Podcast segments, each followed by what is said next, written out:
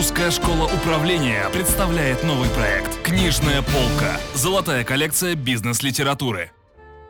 Добрый день! С вами программа «Книжная полка» и ее ведущая Рина Куртикова.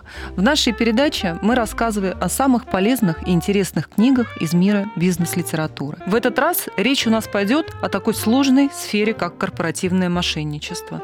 И у нас в гостях Эрика Кулчина, преподаватель Русской школы управления, сертифицированный внутренний аудитор, эксперт и консультант в области внутреннего контроля и управления рисками. Здравствуйте, Эрика! Очень приятно снова вас видеть в нашей студии. Здравствуйте, Ирина. Сегодня мы будем говорить о книге «Справочник по предупреждению и выявлению корпоративного мошенничества» Жозефа Уэлса. Эрика, чем так привлекла вас данная книга? А, я давно а, интересуюсь вопросами а, корпоративного мошенничества в силу своей профессиональной деятельности как внутреннего аудитора, в течение 15 а, лет, так и финансового директора. На самом деле это а, не столь интересная, сколько сложная тема, а, которую обычно люди пытаются избегать. И обычно, когда начинаешь говорить о корпоративных мошенничествах, особенно в компании, особенно в бизнесе, то сталкиваешься с негативным восприятием со стороны людей. Но я считаю, что об этом нужно говорить открыто, об этом нужно говорить профессионально, и нужно обращать внимание людей на эту проблему, потому что если ее не решать, то она наносит очень большой ущерб бизнесу.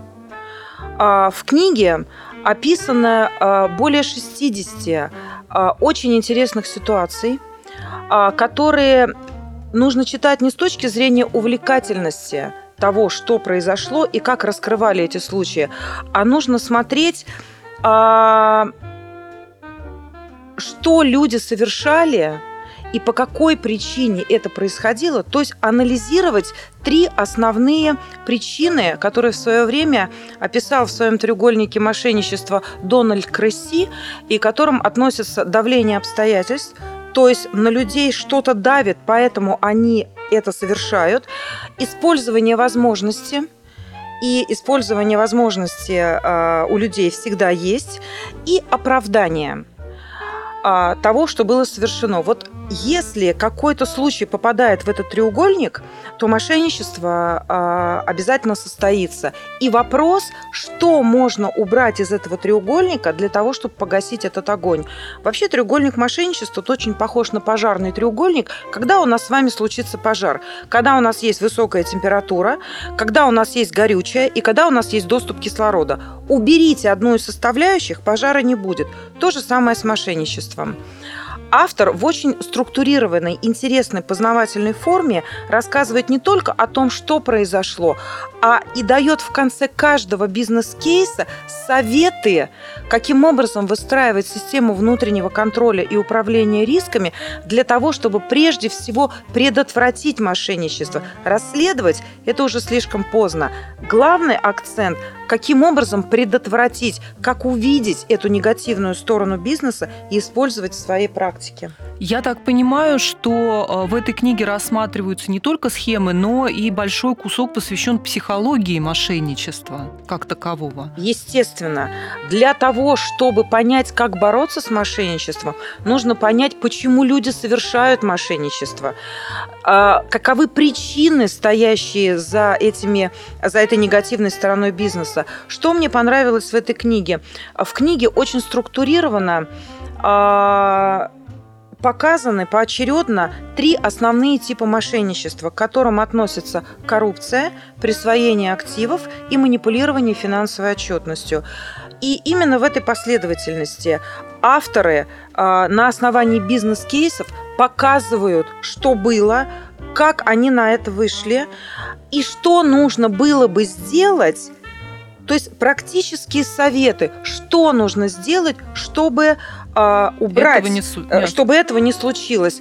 Э, у меня есть несколько критических замечаний к этой книге, но только потому, что они, авторы, живут э, за границей, а я живу в России. Э, некоторые бизнес-кейсы, они в российском бизнесе неприменимы, но что бы я порекомендовала читателям? Да, я бы порекомендовала их все-таки прочесть и увидеть то рациональное зерно, которое в них содержится. Не пытаться скопировать, а попытаться увидеть, что все-таки было, в чем тонкости были. А, Эрика, скажите, пожалуйста, книга последний раз выпускалась пять лет назад. На ваш взгляд, вот актуальна ли она сейчас? Ведь мошенники придумывают все более изощренные схемы. А, вы знаете, я периодически э, участвую в международных конференциях Института внутренних аудиторов, поскольку я являюсь членом этого института и сертифицированным внутренним аудитором. И в 2014 году я была на последней конференции, которая проходила в Лондоне. И я впервые за 12 лет встретилась с тем, что 80% докладов спикеров были посвящены вопросу мошенничества. То есть это глобальная, на самом деле, международная проблема, с которой сталкивается не только Россия. Чем это интересно нам? Да. Дело в том, что я не знаю страны, в которой победили мошенничество. Я не знаю бизнеса, который мог бы с гордостью сказать, мы полностью искоренили мошенничество. Вопрос в том, как мы с этим работаем. Ставим ли мы какие-то преграды, расставляем, рас, эм, разрабатываем мы какие-то программы противодействия мошенничеству, или мы все оставляем э, как есть, уповая на, на авось. А вдруг ничего не случится? Поэтому книга, несмотря на то, что она была а, выпущена в 2009 году, она до сих пор актуальна. Советы, которые дают, они безусловно актуальны.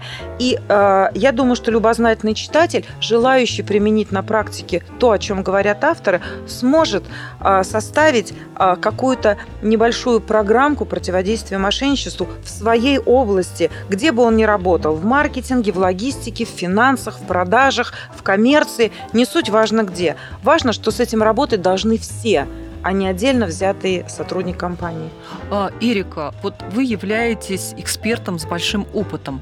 А можете поделиться, что конкретно вам дала эта книга? Вы знаете, я когда читала эту книгу и читала а, некоторые бизнес-кейсы, я вспоминала один интересный случай. А, несколько лет назад ко мне на собеседование в отдел внутреннего контроля пришел молодой человек. А, он меня порадовал своим внешним видом, он подготовился к интервью, он был в костюме, в галстуке, а, причесанный, аккуратный, и э, очень неплохое резюме, и очень мы с ним а, хорошо работали. Но в самом конце я ему задала очень провокационный вопрос. Я его спросила, а скажите, пожалуйста, как вы относитесь к откатам? И вопрос, который был задан мне с его стороны, звучал так. Хорошо, Первая моя мысль была, ну, хорошо, он знает, что такое откаты, он умеет с этим бороться, он понимает, где это можно увидеть. А я решила ему задать еще один вопрос. А хорошо, что это значит? И к моему удивлению, молодой человек мне сказал следующее. А, я отношусь к откатам хорошо, потому что, с моей точки зрения, это своего рода бонус сотрудникам, если компания им не доплачивает заработную плату. Вот мошенничество у молодого человека уже в голове. Он уже идет в компанию с мыслью, что откат – это хорошо.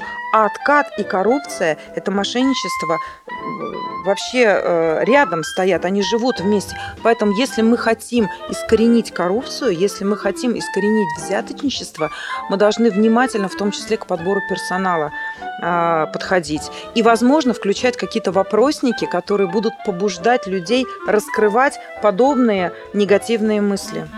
Эрика, большое спасибо. А, напомню, что у нас в гостях была Эрика Кулчина, преподаватель русской школы управления, сертифицированный внутренний аудитор, и мы говорили о книге «Корпоративное мошенничество». С вами была Рина Куртикова. До новых встреч. Русская школа управления представляет новый проект «Книжная полка. Золотая коллекция бизнес-литературы».